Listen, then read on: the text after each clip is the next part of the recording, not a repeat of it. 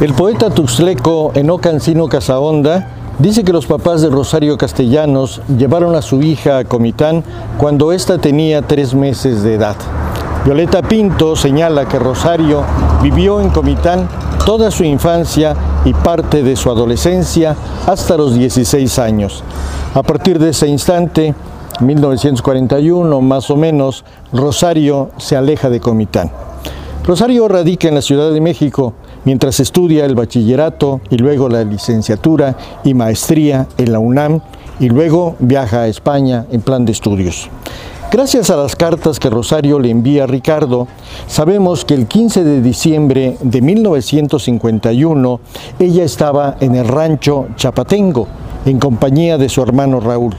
Es decir, Rosario vuelve a su querencia 10 años después de haber dejado Comitán. En realidad, no regresa a su pueblo.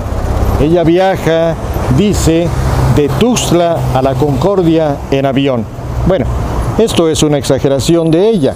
Viajó, sin duda alguna, en avioneta. De Tuxtla a la Concordia, el viaje no era en avión, era en avioneta y de la Concordia a su rancho hizo el viaje en caballo. Faltaba más. Rosario narra este viaje con su característico humor. Dice, me dieron el único caballo que sé montar. Me gustaría que tuviera un nombre romántico o legendario, pero se llama modesta y ridículamente barril. Termina cita.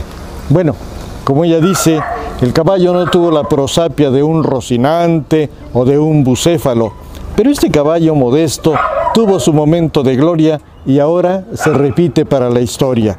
Barril. Barril se llamó el caballo que montó Rosario Castellanos una tarde de diciembre de 1951.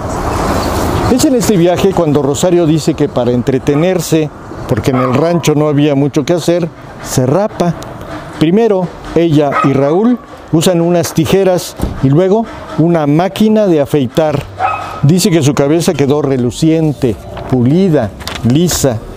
Dice que esto la obligaba a quedarse en Chapatengo. No podía irse, aunque quisiera. Lo bueno que estaba en su rancho. En Comitán, alguien, solo como juego, le hubiese dicho, pelona, pelonete, cabeza de cohete.